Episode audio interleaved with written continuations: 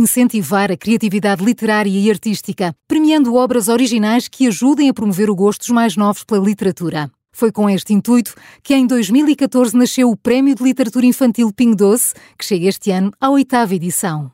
Com sete títulos publicados e 14 novos talentos revelados, entre autores e ilustradores, este prémio insere-se no compromisso do Ping Doce de promover a literacia infanto-juvenil. Neste podcast, que conta com o apoio do Ping Doce, vamos falar com alguns dos jurados da oitava edição deste prémio e com Inês Fonseca Santos, autora de livros infantis.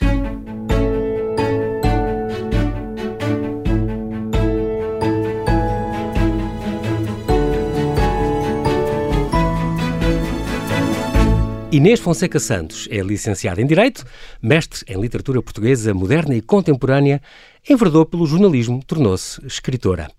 Tu, Inês, tu escreves livros para a infância e para a juventude. Estou-me a lembrar, por exemplo, da Palavra Perdida, um livro que é ilustrado por Marta Madureira, ela própria jurada no Prémio de Literatura Infantil, Pingo Doce. Livro esse que foi distinguido com o Prémio da Sociedade Portuguesa de Autores para o melhor livro infanto-juvenil há cinco anos. Como é que é? Há muito tempo tu escreves livros para crianças? Uh, olá, João Paulo, obrigada por esta conversa. Um, eu já escrevo, na verdade, comecei por publicar poesia. Um, a, a, literatura infantil-juvenil veio depois, uh, a palavra perdida.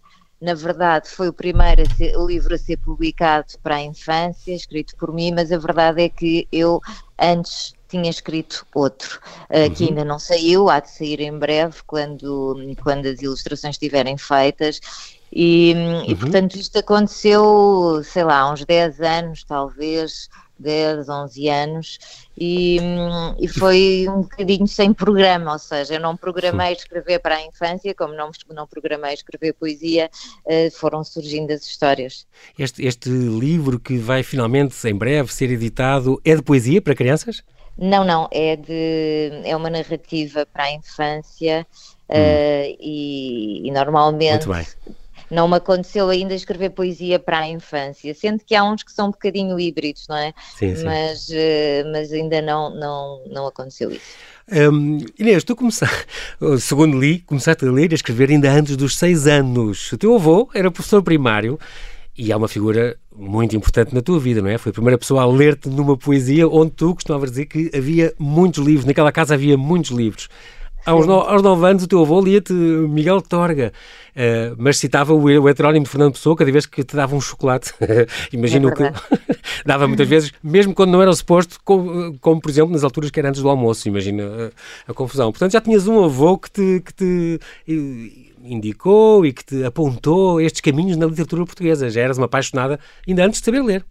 Bem, antes de saber, ler, de saber ler, o que eu fazia era ouvir as histórias que, que me contavam. Uhum. Os meus avós, o meu avô era um ótimo contador de histórias e, e era um leitor também. Uh, e, portanto, em casa dos meus avós sempre houve a presença da literatura, para além de termos muitos livros. Uh, aliás, em todas as casas em que eu vivia, que era em casa da minha mãe, do meu pai e dos meus avós, havia muitos uhum. livros. Portanto, havia essa partilha uh, de histórias e o meu avô lia-nos em voz alta, assim como a minha avó, Uh, e depois eu fui, fui, também me tornei uma leitora, que é por aí que tudo começa, claro. uh, e, e, foi, foi esse lado de, de podermos estar parados num sítio e de repente estarmos com outras pessoas e noutros lugares que, que me interessou na literatura também, nessa uhum. altura. Inês, tu trabalhas, trabalhaste muito também na televisão, para um público mais adulto, estou a pensar na Câmara Clara, agora no Todas as Palavras. Um, trabalhar para um público adulto ou trabalhar para um público infantil é muito diferente na exigência? É mais fácil? É mais difícil? É bastante diferente, porque as crianças têm uma espontaneidade e, e um espanto que nós adultos uh, perdemos ao longo da vida, não é? Já estamos mais formatados e, portanto, é mais. Uh, é mais fácil surpreender os miúdos por um lado, porque eles estão mais atentos e vulneráveis àquilo que nós temos para contar e partilhar, uhum. uh, e, e, por outro lado é mais difícil porque eles são muito exigentes e não, e, e não, não se importam de dizer aquilo que realmente estão a sentir. No momento em que nos estão a ouvir, não é? Mas estão tão curiosos que eu acho uh, que é uma idade maravilhosa para podermos partilhar tanto histórias como poemas, como experiências, seja o que for. Uh, é, é, bastante diferente de trabalhar para adultos ou trabalhar para os mais novos, de facto. Tu, tu és especialista, uma das especialistas do Plano Nacional de Leitura. O que é que, para, para um livro ser, ascender esse, esse plano e subir esse plano, o que, o que é que vocês valorizam mais? Se é a história, se é os valores que passam, o puro entretenimento, a estética, o que é que. ou há tudo isto em conjunto? Bem, eh, eh, aquilo é o Plano Nacional de Leitura, na verdade, portanto, o que interessa é estimular a leitura e levar livros às pessoas que, que as possam interessar, mas há também uma preocupação com aquilo que é a literatura, ou seja, uh, parece-me que esse lado que tem que ver com, com o imaginário, com a forma como as palavras são uh, trabalhadas, se for um poema, por exemplo, ou numa narrativa, uhum. e no caso da literatura, isso também é valorizado, e no caso da literatura infantil-juvenil, o que me parece fundamental é não só uh, um cunho de originalidade e de novidade, como também uh, tanto as ilustrações como o texto formarem uh, um diálogo em que um e outro acabam por acrescentar camadas de leitura e abrir uh, a narrativa quer visual, quer escrita, uhum. a, a, novas dimensões. E, portanto, num, num álbum infantil-juvenil, num álbum para a infância, uh, tem que, são valorizados esses dois aspectos, porque normalmente uh, a ilustração também integra a narrativa. E, e, por isso isso é importante que, que uma coisa e outra Exatamente. sejam valorizados do mesmo modo. A propósito deste teu livro, da Palavra Perdida, por exemplo, eh, chegaste a visitar escolas, ou, por exemplo, foste à Feira do Livro, falar do livro, recebeste algum feedback de, de, de leitores ou de pais deles? Sim, eu e a Marta Madureira, a ilustradora do livro, uhum. fizemos um, um workshop na, no CCB, fizemos uma, uma temporada na Fábrica das Artes do CCB com escolas e, e, fizemos jogos em torno do livro, porque o livro tem esse lado lúdico e permite que andemos à procura de palavras e depois sejam construídas histórias e desenhos ou uhum. objetos, e fizemos isso. Uh, e muitas vezes também vamos às escolas, ou eu ou a Marta, ou vamos juntas, ou cada uma vai sozinha, e, e é sempre muito estimulante, porque os miúdos gostam do, do, lado, do lado detetivesco da história, porque há um menino que perde uma palavra nesse livro e depois anda à procura tentar perceber que palavra é que perdeu.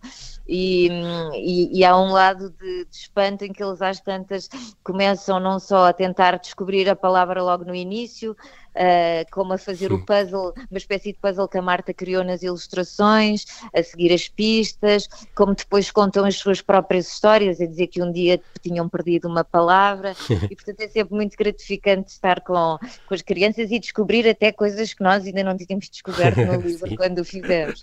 Exatamente, sou, sou muito visionário nessas coisas, não é? tenho uma imaginação sem limites, é, é, é, muito bom esse contacto. Um, eu sei que esta pergunta faz um bocadinho de medo a ti e a toda a gente. Como é que podemos pôr as crianças crianças a ler mais, Inês? Como combater esta concorrência dos tablets e dos telemóveis? Tudo isto, e das redes sociais, dos computadores, tudo isto são importantes, mas como é que podem coexistir os livros e estes gadgets? Eu acho que, que, tem que ser uma coexistência pacífica, ou seja, uh, tem que haver espaço para tudo. Eh, como havia, eu lembro, por exemplo, na minha infância, eu passava muito tempo na rua, não tínhamos os jogos, mas passávamos muito tempo na rua a andar de bicicleta e a, e a brincar uns com os outros, uhum. e a verdade é que, que se conseguia conciliar isso com a leitura. Uh, e eu acho que, que um, o não, a não proibição e o arranjar tempo para se dedicar a cada, a cada coisa no seu momento uh, seria uma boa estratégia. No outro dia fiz essa pergunta a um, a um escritor, já um decano da literatura infantil-juvenil, uhum. e ele disse-me: Ah, isso é muito fácil, há um remédio muito eficaz. Uh, e eu pedi-lhe para ele me contar, e ele disse-me que o ideal é esconder os livros. Uh, que os miúdos devem ler em cada momento numa estante muito alta e deixar assim de forma uh, que não seja muito evidente uns pequenos escadote ao pé para eles quererem lá chegar.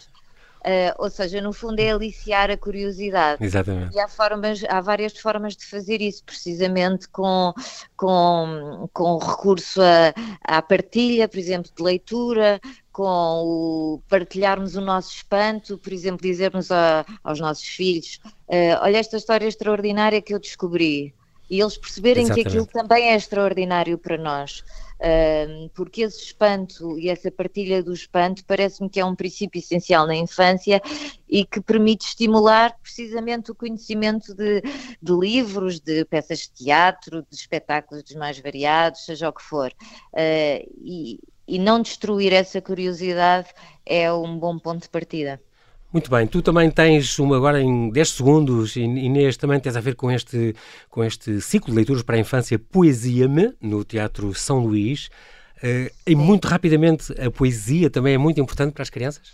Também, sim, precisamente porque a, a poesia está muito próximo de, próxima do território da infância, uhum. uh, precisamente por ter um lado lúdico, de lidar com a linguagem, uh, e um lado que é um bocadinho de virar o mundo ao contrário e as palavras ao contrário, e, e também porque uh, a poesia tem uma espécie de nostalgia da origem e a infância uhum. é a uhum. origem. Portanto, eu acho que esse jogo das palavras que a poesia se permite uh, é muito aliciante para os miúdos, porque eles percebem que podem brincar com a linguagem. Muito bem, Inês, não temos tempo para mais, mas quero-te agradecer a tua, a tua participação. Muito obrigado e Inês, Obrigada muita inspiração. Eu. Obrigada, João Paulo. Até breve.